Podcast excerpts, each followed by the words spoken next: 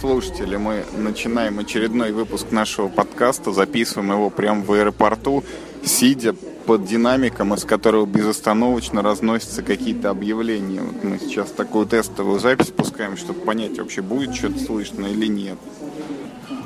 Ну вот, убедившись, что слышно нас хорошо и никаких проблем со звуком нет, мы с нетерпением вот начинаем вам рассказывать об игроконе. Он все состоялся, два дня эти очень быстро пролетели, мы уже вот не успели и глазом моргнуть, как вот игрокон пришел и ушел в очередной раз, но кое-какие впечатления у нас остались. О них мы вам сейчас и расскажем. Но надо, наверное, начинать с общего какого-то впечатления от организации, от всего, как, как все это происходило, да, я думаю, это будет логично. А, поскольку мы вчера ну, не записывали, мы будем такие суммарные за два дня впечатления вам сейчас транслировать. Ну и начнем, как водится, с вешалки. Я думаю, ни для кого не секрет в этом году а, игрокон на самой лучшей площадке проводился, ну, в смысле из тех, которые были у Игрокона, конечно.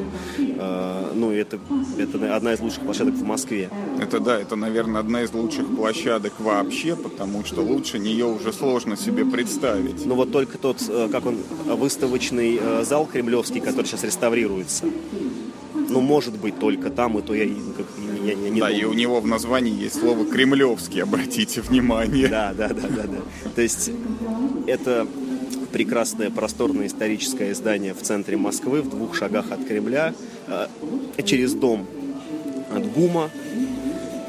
Оно специально приспособлено под такие мероприятия, поэтому, когда ты заходишь в него, ты понимаешь, что ты попал туда, куда э, в то место, скажем так, которое должно быть э, заполнено такого рода мероприятиями, потому что первое впечатление просто сногсшибательное. Ты заходишь в огромный светлый зал, ну, как бы у меня плохо с, э, с габаритами такими на глаз, но мне кажется, метров 250 на метров 100 размером, без единой колонны, с прозрачным стеклянным потолком, в которое, ну, более-менее видно небо. И, и все это пространство аккуратно нарезано на секции и занято разными настольными издательствами. И уровень организации, вот э, первое впечатление, как во всем мире. Да, то есть вот, ну, знаете, там, если раньше, там, я не знаю, вот в Сокольниках, там еще где-то были игроконы, и от них были иногда такие вот, ну, минусы оставались в памяти, что было там холодновато, скажем, да, в Сокольниках, когда открывали двери, или было тесновато, когда люди там не то что сесть было некуда, а вот протискиваться приходилось где-то между столами. Люди сидели на полу, там. Да, люди сидели на полу, на подоконниках, то ну и это могло вызвать там вот у человека со стороны, который зашел, да, какие-то отрицательные эмоции, что вот мероприятие, он как бы пришел получить что-то хорошее, а тут вынужден какие-то неудобства претерпевать, то вот в этот раз просто Мне кажется, уровень, не ушел уровень организации был настолько высок, вот настолько это все зашкаливало, что просто вот выше всяческих похвал и я просто не представляю, как в следующем году можно сделать лучше. Да? Это вот огромный светлый этот зал, он просторный, то есть там вот и в высоту есть место, и в ширину, ну вот территория игрокона занимала не все, а как бы с каждой стороны по чуть-чуть оставалось. Там были такие лесенки вниз. И вот это ощущение простора, оно вот даже все те люди, которые пришли на игрокона, вот 20 тысяч запланированные, они, наверное, получились. Ну, никак не меньше 15, это точно. Да, 15 как ну, гарантированно, 15 плюс тысяч да. было за два дня Вот. И не было ощущения тесноты, не было ощущения спертости, там нельзя было сказать, что там воздуха не хватает. Да, великолепная было, вентиляция Было комфортно, было тепло, было светло, потому что когда под вечер немножко темнело, там включались прожекторы под потолком было все настолько хорошо и шикарно, что организаторам просто огромнейший респект. Нужно поставить памятник. Э, ну, мы с ними общались, и, разумеется, они видят э, да, они там говорят, они у нас как... столько косяков, там мы что-то там то не сделали, все не сделали. Я не знаю, что было бы да. лучше, если бы они, ну там что-то еще у них там, может быть, было Да, даже, даже если там были какие-то косяки, все равно все было настолько хорошо, что это просто не передать. У нас вот если у нас раньше был просто там настольный фестиваль, да, фестиваль настольных игр, сейчас у нас фестиваль настольных игр, который вот его вот в любую страну э, привези, любого иностранца приведи к нам, покажи это крайне такое достойное, высокоуровневое мероприятие. Вот это огромная заслуга организаторов Игрокона, и вот мы уже даже, вот я говорю, сложно представить, как сделать лучше. Вот если игрокон будет всегда вот так вот проходить, то вот большего, в принципе, и желать не надо. Да, я, пожалуй, соглашусь. А, может быть, кому-то показалось, что а, ну, минусом можно в данном году было назвать то, что в помещении нельзя было поесть, но, по-моему, это плюс. Да, да, нам... Я сторонник э, Ми- того, Миша Акулов еда говорил, что отдельно. да так как это вот особое такое помещение, там специальные требования, что нельзя поесть, но извините, ты вышел, там в двух шагах охотный ряд, где любые фастфуды, и в принципе там, Рестораны, там еще рядом ярмарка была осенняя, где жарили шашлык прямо вот на соседней улице, и различные рестораны поблизости, и это, несмотря на то, что это центр Москвы, там и бюджетные места есть. Любого, да, есть, да, да, любого ценового диапазона, все, конечно. Все что угодно, и вот с моей точки зрения это даже плюс, потому что все-таки не нужно на- настольные игры мешать с едой. Нет, ну это, конечно, наверное, было бы удобно, э, так сказать, для случайных посетителей, но здесь есть плюс в том, что вот этих вот всех запахов от еды, их э, нет. Нет вот этих вот каких-то локальных толп. Ну и как бы э, рестораны не отъедают площадь у настольных Да. Я считаю это плюс, и я не за то, чтобы там еда появлялась. Ну да, если те- бы- тем более, как бы нужно сказать честно, мы как посетители пресс-центра всегда могли зайти туда и перехватить там чашечку другую чая и заживать печенькой. То есть мы даже от этого и не страдали, в общем-то. Да, возможно, ты прав. Представляешь, если мы там находились абсолютно э, без доступа даже к воде, там ведь даже воды было купить нельзя. То есть нужно было бы все время ходить там с какой-то бутылкой воды или с чем-то еще. Не знаю, может быть, да, может быть, мы сейчас говорим очень предвзято, потому что у нас как раз этих проблем не было совсем. Но в любом случае организация была на 10 с плюсом. Да. Из пяти причем. И я думаю, что мы можем этот вопрос закруглить, потому что это как раз тот случай, когда бесконечно можно хвалить, и ты все равно не И выразишь. все равно будет недостаточно до этой похвалы. Всё Ну, давай по- пробежимся по наполнению. Вот расскажем, какие были э, зоны и что было вот так вот интересно, прям по схеме, если смотреть. Ну, безусловно, все еще ну, очень большую площадь занимает Hobby World, что понятно, они, они организаторы, они крупнейшее издательство, у них было несколько игровых зон. Б- Разумеется, был игровед, у них была тоже большая зона. А В этом году э, была Gaga Games, у них была не как на прошлом игроконе такая небольшая, у них была вполне достойная, представлена и продукция, у них были собственные турниры, были собственные новинки, собственные презентации, то есть как бы все как у больших дяденек. Да, то есть у них был и магазин, в котором можно купить э, какие-то их игры. И тут же рядом была зона э, игротек, где показывали в том числе, и они показывали свои новинки, причем это такие как бы Хорошие проекты, супер стоящие. горячие новинки, которых еще нет нигде. То, с чем они едут на Эссен, это вот джентльменская сделка, это битва роботов Юрия Ямщикова. И у них было еще и э, У них была еще одна игра, которую мы не попробовали, что-то э, что там Пес связано- попутал. Пес попутал. Ну, она ко мне приехала, мы поиграем в нее в Самаре. А еще у Gaga Games была а, гигантский экземпляр кодовых имен. Это тоже очень прикольно, потому что вот прям на стене развешаны эти карточки со словами, на них же навешиваются дополнительно красные эти там и синие карты агентов, когда ты угадываешь, не угадываешь. В общем, одним словом, э, Codenames показала себя еще раз с хорошей стороны. Она прекрасно масштабируется на большую стену. Да. А, так, значит, э, собственно, после игроведа, что бы я мог отметить такого интересного? Да, в этом году была очень удачно организована детская зона. Она была э, немного в отдалении от прочего фестиваля. А, Ну, потому что, как ни крути, все-таки настольные игры, э, ну, они в большей части для э, подростков и старше. И, конечно, когда детские зоны бывают в центре игрокона, это очень шумно. Э, В этом году И тяжело для организаторов, потому что они говорят, пропадают фишки и карточки бывает. Да, в этом году и детская зона, и гигантские игры были очень хорошо выделены в такой отдельный как бы угол, где было При- просторно. Причем это людей. было сразу у входа. То есть вот дети зашли, и там и остались. Дальше на фестиваль они не пошли, их не видно, хотя они есть. Было очень много э, варгеймеров, причем я ведь совершенно не знаток вот этих всех настольных, э, вот, ну, то, что с рулетками mm-hmm. и кубиками на террейне они ползают. Э, там была какая-то система, я сейчас боюсь э, неправильно произнести, э, Малифаукс или как-то Малифокс, она, ну, да, может да, быть, да. читается. А, до этого никогда я ее не видел. В этом году у них было несколько столов.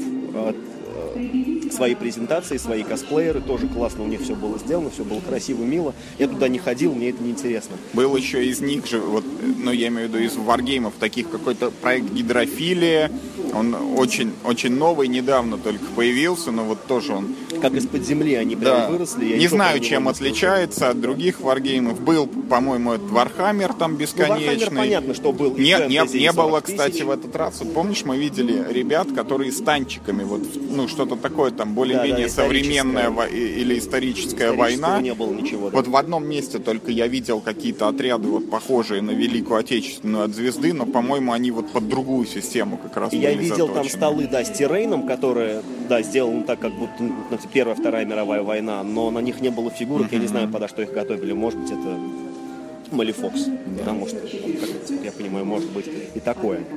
А, что еще хочется отметить? А, была, а, была какая-то странная зона, кажется, это была зона, которая называется «Я игрушка», которые выстроили, значит, вот в этом своем, своей площадке целый огромный картонный город, из крафтового картона были вырезаны горы, какие-то замки, там какие-то э, дворцы, причем там в них ходили люди, там махали мечами, можно было фотографироваться, там везде лазить, и даже можно было пострелять из лука. Да, у них было стрельбище.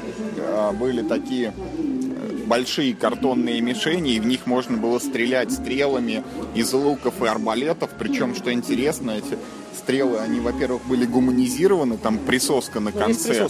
И, во-вторых, э, убойная мощность этого лука и арбалета была такова, что стрела не всегда долетала до мишени, и поэтому вот, ну, там как бы идет вот, выстроились стрелки, там 4 или 5 человек в ряд, они стреляют, а в это время кто-то бегает и собирает это стрелы, совершенно, ну, не, не опасаясь там за свою жизнь и здоровье. А, много в этом году было, ну, скажем так, ритейлеров, которые э, продают, в принципе, смежные игры э, ну, из ассортимента Hobby World, Игровед, э, Гаги и плюс какие-то зарубежные штуки, которые там они ну, в штучном тираже приводят. То есть был Единорог, как всегда, Единорог присутствует. Была компания Эврикус, которые продают, по-моему, и Кивоки, и что-то тоже у них да, было экспортное. Да. Были магазины Э, и ну, был какой-то вот что-то там эйфа, эйфа, не, не эйфория, а какая-то а, аура чего-то там, Аура, настро... а, аура настроения. Ну, у меня где-то есть их визитка, я, я, я забыл в общем, название. В общем, у них были прям англоязычные издания. Я очень долго там смотрел на допы к Elder Sign. Там был вот Gates of Ark. Там был полный состав да. Sign, все да, коробки. Да, там были всякие вот кеметы Там был весь у них. кемет, э, да. там был... Э, кеклады были. Все кеклады, все И, кстати, я еще коробки. даже засмотрелся, там были вот этот Mar Nostrum Empires новый, который Миша Лойко очень нахваливал.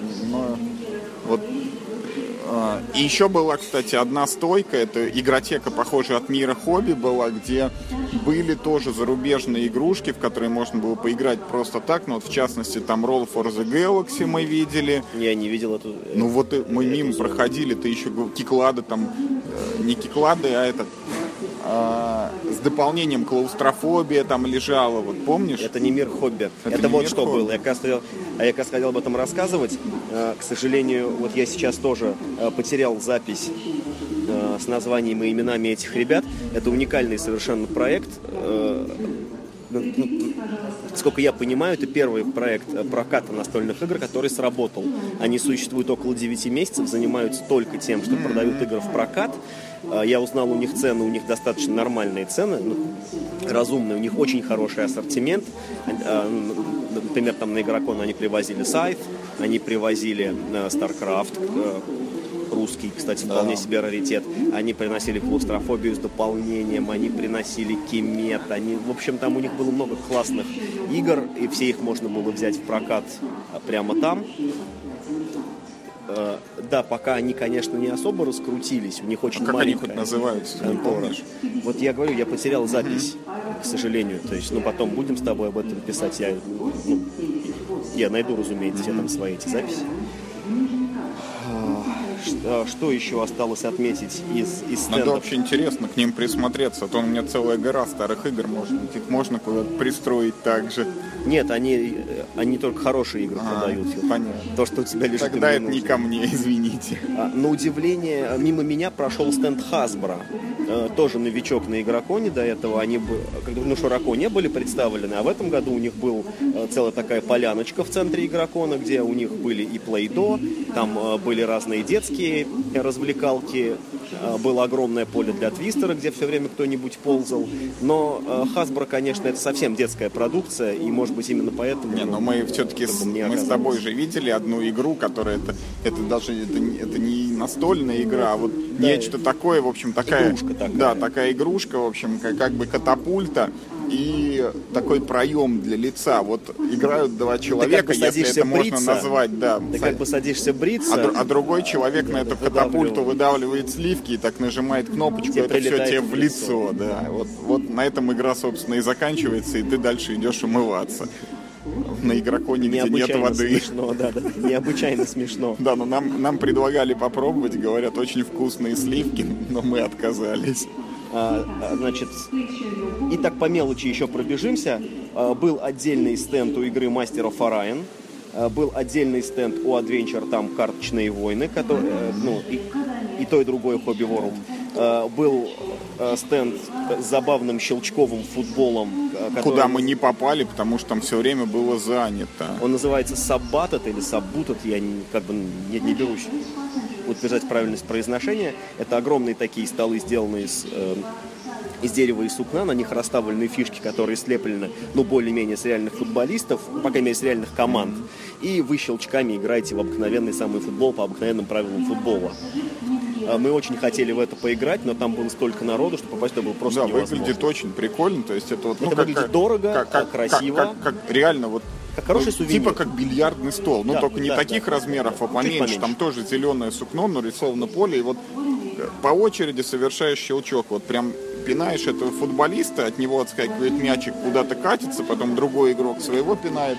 И вратарем только можно управлять с помощью такой, ну, как типа в настольном хоккее, вот такая же конструкция, что вратарем ты там двигаешь его влево-вправо. Но игра очень прикольно выглядит. Я не знаю, сколько она стоит, но я подозреваю, Немало. я да, думаю, немало, от пяти тысяч, наверное. Потому Может, что очень дорогая упаковка, там все покрашено Да, там, там только эти сами фигурки наверняка дорогие. А вот этот стол, извините, там Да, с да, сукном, да. это еще я, там, Я думаю, что это довольно дорогое удовольствие, ну, как бы... ну, интересная вещь. Я, кстати, не думаю, что это их разработка, я думаю, что это какой-то экспортный продукт. Конечно, конечно. Ну, вот Че, был там еще стенд Игры Престолов, но там не было самой игры, там стоял железный трон, можно было фотографироваться. Точно такая же вещь, это Остров Сокровищ, это карта сокровищ, переделанная с оформлением из мультика.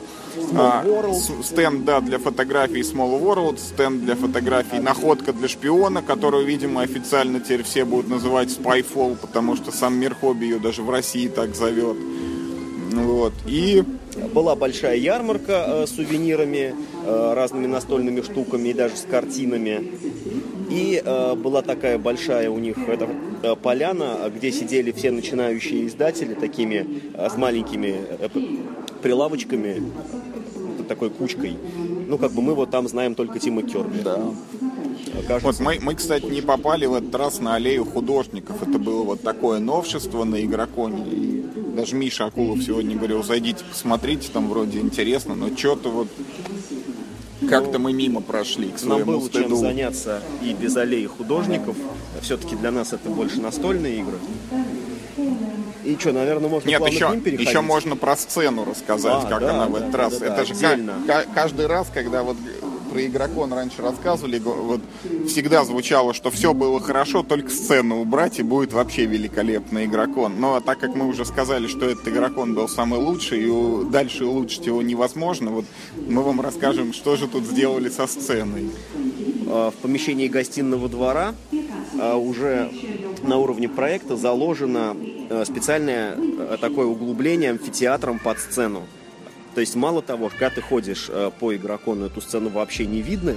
И, и- и если Она ты там хочешь... где-то внизу находится. Да, она находится в самом дальнем э, конце зала, э, да еще и внизу. и там такие специальные, значит, амфитеатром сиденья. А, так еще из-за того, что очень большое помещение, вот этот вот шум, который сцена неизбежно создает, он очень так это равномерно рассеивался по помещению и вообще не мешал. Сцена была даже, может быть, если бы я не знал, что он там есть, может быть, я даже бы ее там... Не, ну она стучала, конечно, то есть понятно, что есть какой-то источник звука, но он действительно не мешающий и не раздражающий.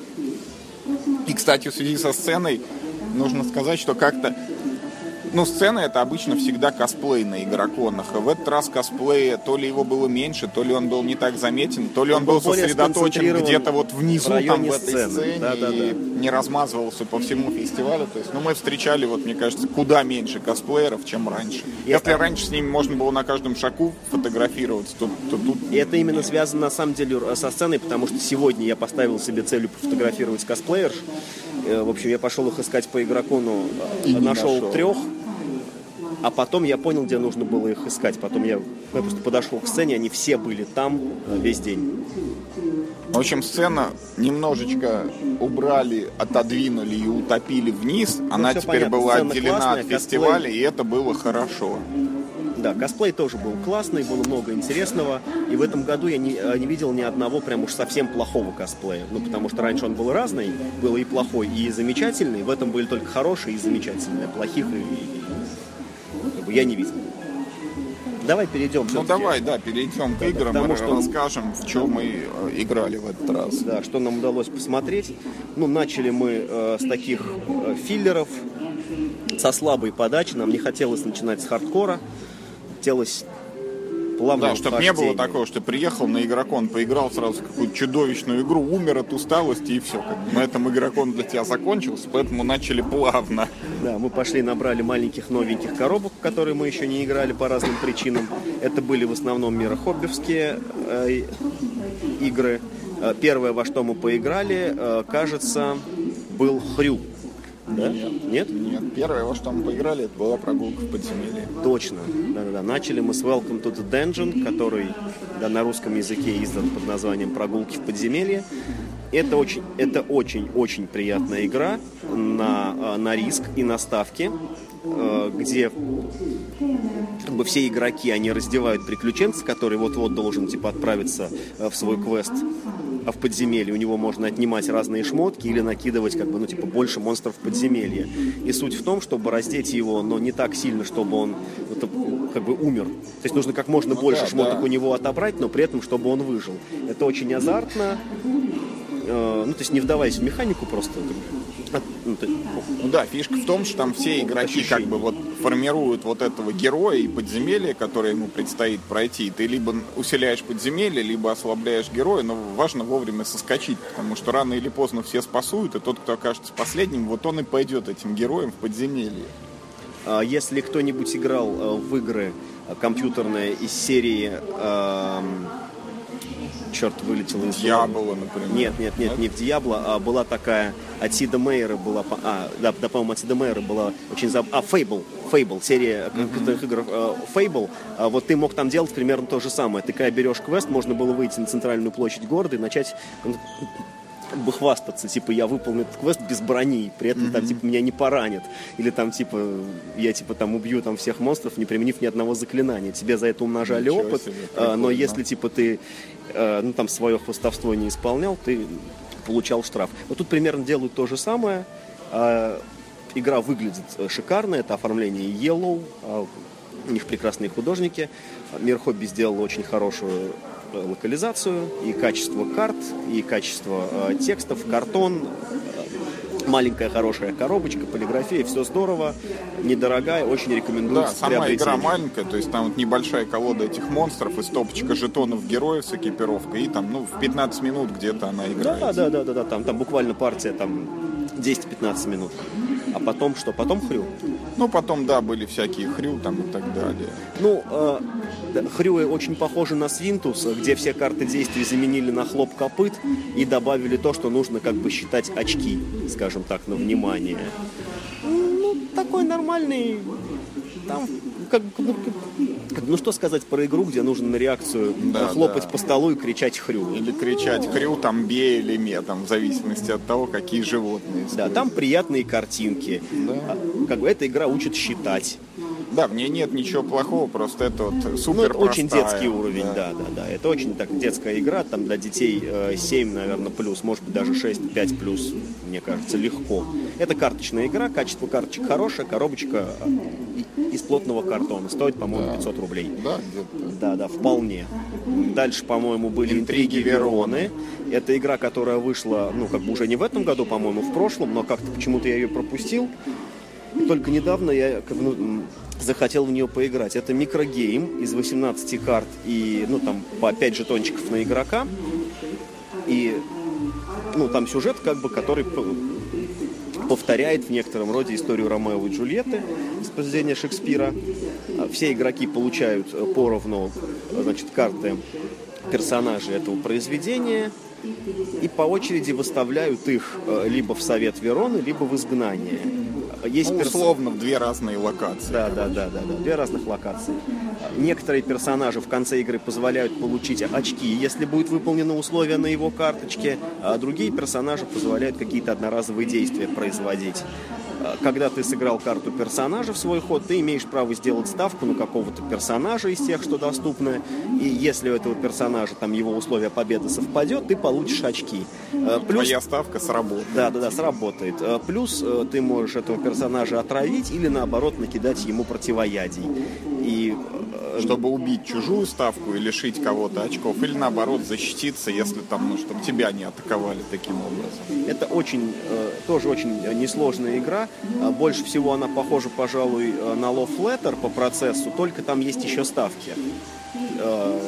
Вот именно по ощущениям этой игры мне она напомнила Love Letter плюс как бы ставки. Ну да. качество тоже вполне ничего, как бы, ну, оформление, оно очень, очень, очень такое простецкое, минималистическое и спорное. Ну, как бы я бы сказал, ну, на четверочку, как бы, но опять же, это, это локализация, поэтому такое же оформление во всем мире, ну, вот, как бы, просто правообладатели решили, что она будет, как бы, именно так выглядеть. И очень хорошо подходит тематика. Это очень не абстрактная игра, вполне э, все персонажи делают то, что Да, причем там есть Сделал такие персонажи с заданиями, что вот Ромео и Джульетта должны быть вместе. То есть в конце игры они должны оказаться в одной локации. Кто-то, там- наоборот, их стремится разлучить. Кто-то там играет за то, чтобы в одной локации было больше там представителей Монтеки или Монтеки, да, Капулетти. или Капулетти. Да, да, да. В общем, одним словом, а мне игра понравилась, я себе ее даже купил. Я так понимаю, у тебя она поменьше зашла. Да, она мне поменьше. и Она просто для меня, я представляю, что она довольно-таки сильно абстрактна вот с этими двумя локациями перемещений. Я не представляю, с кем в нее играть вот особо. А как бы, ну, а мне идея микрогеймов нравится, и поэтому я себе без сожаления ее приобрел. Да, кстати, Welcome to the Dungeon мы тоже оба купили. Я себе, так как мне, э, например, больше не микрогеймы нравятся, а колодостроение, я себе приобрел вот микроколодострой, вот это вот братство Да, пара. братство пара, которое э, в оригинале называлось э, Мастер Мерчант. Это как раз э, такой микроколодострой от автора любовного послания. Я не помню, как его зовут, этого япошку. Сейджи, Сейджи, Кана, чего-то. Нет. Каналья, видимо. да. Вот, ну, а, и потом мы после Вероны мы про- попробовали «Пиратские короли», если я не ошибаюсь, Совершенно называется верно. игра. Это, Она, кажется, французская локализация, но только э, в новом э, да, сеттинге. в мире Берсерка она теперь происходит. Если мне память не изменяет, а, а то оригинальный сеттинг повествует о каких-то там а, интригах, а, то ли при папском, а, там типа вот этом а, церковном Ватиканском дворе, то ли, то ли что-то такое, там очень какая-то историческая, там религиозная тематика. И, в принципе игра э, как бы, ну, основана на том, что игроки делят, так сказать, шкуру неубитого медведя каким-то образом, э, с риском и элементами дипломатии. Игра очень простая, в ней нет ни одной буквы, в ней есть только карточки разных цветов и с разными символами. И награды с цифрами. Да, и то их там, этих карточек, там, Три вида, два, три, четыре. да, и деньги с, разным, да, да, с разными циферками на них. Нам игра как-то не зашла. Мне вот вообще, я игру не понял, то есть там основная идея в том, что игроки а, вообще механика очень похожа на порт рояль. Есть общая колода, из которой вскрываются карты, и там есть карты кораблей и карты персонажей. Только карты кораблей, когда вскрываются, они остаются лежать на столе, карты персонажей расходятся по игрокам, кто вскрыл, тому персонаж и ушел. И вот э, фишка в том, что эти корабли надо топить, но топить их можно только сообща. Только всем так. вместе. Да, в одиночку не, получится. Нужно сбросить 6 карт там, чтобы было. Ну, а 6 карт как бы ты один не соберешь. Да. Поэтому ты вынужден делать некоторые предложения ну, и ты говоришь, как бы, игрокам. ребята, давайте вот скинемся этими картами, а я вам потом подарю сокровища, которые вывалятся из этого корабля. При этом сокровища ты будешь все равно тянуть случайно, как бы не совсем понятно, что ты будешь делить. Вот. Нет, там разброс небольшой. Там как бы в этом смысле а, ты примерно представляешь, да. когда какой риск ты идешь. Отказываться как бы тоже. Нельзя по механике нельзя, по-моему. Взгляд. Не, можно, а, наверное, можно, отказываться. Можно проголосовать. Про, просто, просто обычно, как бы, если у тебя ну вот уже набралось там две карты одного цвета, то смысла отказываться нет, потому что, скорее всего, если ты вытянешь третью, у тебя эти карты просто сгорят, да, а так ты хоть какое-то сокровище за них получишь. Хуже того, вот э, что мне не понравилось, э, там есть вот, вот этот элемент риска, он заключается в том, что не можешь иметь э, трех одинаковых солдат. То есть, как бы если если как бы у тебя есть два, то ты должен как бы рисковать, да, вытягивая новую карточку, потому что, дескать, придет третий, mm-hmm. и типа будет плохо. Но э, вот э, в этой игре странно, что когда ты получаешь третьего э, солдата, то теряешь солдат и ты, и все остальные игроки. И это мне, мне непонятно. Ты как бы да, рискуешь есть, как, свой ход как, чужими вот Создается картами. впечатление, что как бы на самом деле игрок в игре один, да, то есть вот э, все грабят корабль, все теряют солдат, то есть что-то происходит мне все одновременно как... со всеми. Да, мне кажется, знаешь, что, вот, ну, что в этой механике, знаешь, что-то вот подразумевается, что вот, например, я рискнул и вытащил третьего солдата, и риск заключается не в том, что у меня сгорели карточки, а в том, что после вот этого моего неудачного хода меня просто побьют другие игроки, знаю, потому что я их карточки может, бросил. Может быть, когда эта игра была про папство, она что ли более понятна была, к жизни как-то привязана, хотя я не знаю, что там можно было изменить, но мы ее как-то не поняли, она... Нам вот, как-то не зашла. Там эле- элемент, элемент вот этот вот, ты сам себе не могу объяснить, почему я должен других людей призывать топить этот корабль. Нет, ну это, допустим, понятно, но я не понимаю, а как бы ну, у меня другая проблема. Я не понял, почему я в свой ход рискую чужими картами. Ну, потому что так не должно быть в таких играх. Ну, короче, мы ее пропустили и все. И у дальше... нее нормальное оформление, у нее хорошее качество, но вот как Просто по процессу вот, да. нам как-то не Надо попробовать не и понять, вот, да. для вас или не для вас. Следующая была зомби, ножницы, бумага. Абсолютно примитивная игра, в которой нужно играть в камень, ножницы, бумага Ее с соседями по по-моему, уже это редакция Board Game Geek, да, и да. выпускала через Kickstarter на Западе. У нас ее можно просто купить за 290 рублей в маленькой картонной коробочке, выбросить к чертовой матери коробочку, как бы, ну, и наслаждаться, носить там ее с собой на вечеринке. Это, как бы, ну, мне показалось, что довольно забавная игра, там очень забавные иллюстрации, тоже очень, кстати, хорошее качество издания, и жетоны, и карты очень э, сделаны очень даже приятно. Но нас было всего трое, она да, явно на, рассчитана... На троих она, да, хоть и написано, что от трех да, человек, но, но, наверное, хотя бы пять. Там ну, технически, как бы, да, она может быть реализована на трех игроков. То есть, как Только это не Механика не позволяет, да, просто это, ну, да, на нее нужно найти просто компанию побольше. Да. Мы обязательно это сделаем, мы тоже... Ты же купил, да, ее? Да, да, да. Вот, мы обязательно это сделаем, напишем потом про нее поподробнее. Ну, пока можно сказать, что да, это забавно. Да, это действительно прикольная такая игра, где вот эта механика камень, ножницы, бумага, она немножечко разбавляется такими персональными свойствами героев, что типа, если против вас показали камень, то игрок получает ранение и там... Свойства соседей. Да, кто-то кто усиливает тоже, соседей да, да, влиять. и так далее. То есть вот такой неожиданный вот такой элемент в камень, ножницы, бумага, он выглядит очень прикольно. И мне вот хотелось бы Много больше компаний. Да, да, да. Так, да. А потом, по-моему, мы пошли играть в of Orion. Да, потом мы играли в of Orion. И... Но, а может быть, тогда мы про of Orion, ну, про весь хардкор попозже? Да. Так, ближе к концу. То есть это наши были такие субботние легкие посиделки. В воскресенье мы тоже немножечко поиграли в филлеры. Ну, а в субботнем вечером мы в воскресенье... В субботу вечером мы играли в филлеры еще отдельно. И вот Миша попробовал игру «Съешь меня, если сможешь» от Мира Хобби. А я открыл для себя тоже их такие новую как бы линейку игры в жестяных банках. Это такая серия, я, насколько понимаю, 6 игр у них издано. Все они характеризуются тем, что выпускаются в жестяных баночках, и из компонентов там Только круглые, круглые, карты, да. типа Баночки как в Добле. да. Чем-то похоже на добль, только баночки побольше. Чуть-чуть. Вот. Я, в общем, поиграл в две игры, они мне обе понравились. Первая называется «Храбрые зайцы».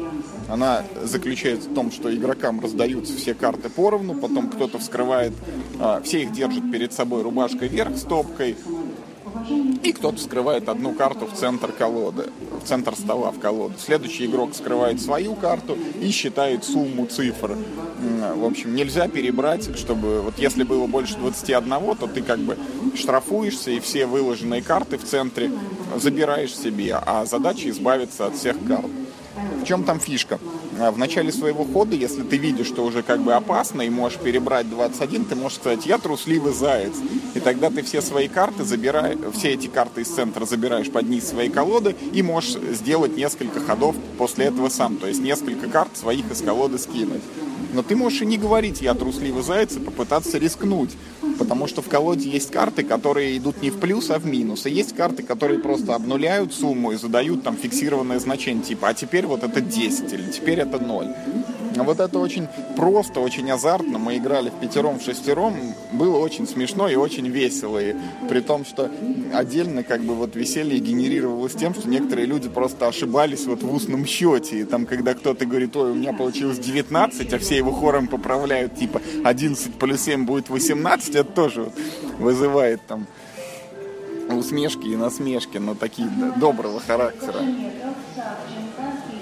И вторая. и вторая была «Хватайка». Это тоже очень прикольная игра.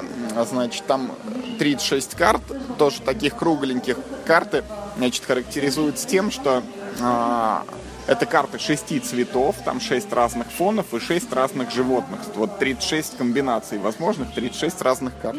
Есть, эти карты все раскладываются на столе в открытую. Есть два кубика. На одном кубике изображено животное, на другом фон. И ты кидаешь эти кубики, все смотрят, что там выпало, например, желтый слон, или зеленая обезьяна, или черная змея. И в реальном времени начинают искать эту карту на столе. Вот кто ее первый хватит, тот и молодец.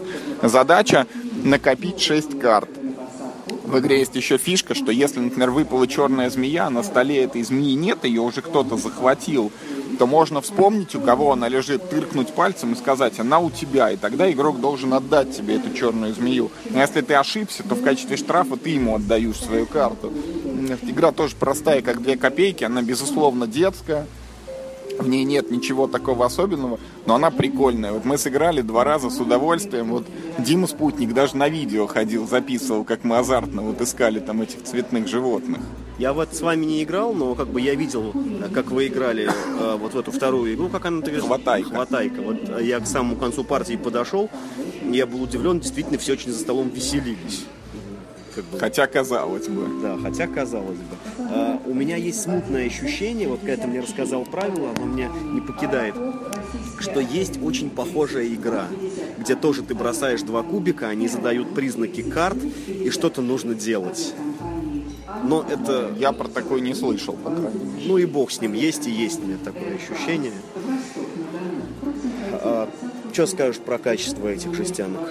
Да все отлично, там тоже с ребятами все угорали, там рассматривали изнутри эти жестяные банки, кто-то говорил, смотрите, тут типа сварной шов чуть-чуть кривой, или вот там изнутри у самой границы есть царапина длиной 2 миллиметра и шириной полмиллиметра. То есть, на самом деле там все очень хорошо, это очень приятные игры, они и стоят там недорого, по-моему, на фестивале они по 420 рублей были на прилавке. То есть это значит у них в линейке 490, которая... Это хороший подарок вот ребенку, который Ну, только, да, да, который вот только только начинают как бы вот в мир настольных игр входить. Ну тогда Мне, мне понравилось это. Я бы с удовольствием и четыре другие игры в серии посмотрел. я тогда волью тоже, так сказать, свою струю из игр, которые можно играть с детьми всей семьей. Я, э, я попробовал э, поиграть в детскую игру. Э, Мы сидели, в общем, ждали времени, когда мы сможем как бы, ну, уже уходить. У нас там типа было 5-10 минут. Ну и что-то на столе она лежала, мы решили, что мы в нее сыграем. Это игра до 6 игроков, э, где один игрок играет за волка, остальные 5 играют за трех поросят, соответственно, э, за красную шапочку и за бабушку, красные шапочки. Э, вот что в этой игре интересно, так это коробка и ее значит, содержание. На обложке этой игры нарисован, в общем, серый волк такой, типа скалящие зубы, и обложка игры выглядит ужасно невзрачно. Я никогда бы как бы, ну, не, не посмотрел бы на нее в магазине. Плюс это э, довольно маленькая коробочка, тоже с довольно там низкой ценовой планкой. Э, ну, я в таких коробочках ну, обычно ожидаю увидеть э, стопочку карт не очень толстую, ну и может быть там пару фишек, может быть какой-нибудь кубик, больше ничего. Но в этой игре все совершенно по-другому. В этой игре э, ну, очень забавные компоненты. Там всего лишь 7 карт, которые только, ну, это просто рандомизатор, кто за кого будет играть, и э, 5 домиков для каждого, собственно, вот этого потенциального, так сказать, съеденного сказочного персонажа и, и картонный волк. Э, домики не просто так, а в домиках э, задней стороны есть такой специальный, э, так сказать, переключатель двухрежимный, и с помощью него все игроки определяют, они ночью спят, или типа они там заряжают ружья, ставят капканы, в общем, и сидят, ждут волка, когда он к ним придет. Смысл в том, что все одновременно выбирают, спят они этой ночью, или, в общем, поставят капканы. А, а, когда все выбрали, волк выбирает, кому он пошел в гости. И смысл тут в том, э, что ставить капканы безопасно, но шанс того, что ты получишь э, ну, там, победные очки, он гораздо меньше.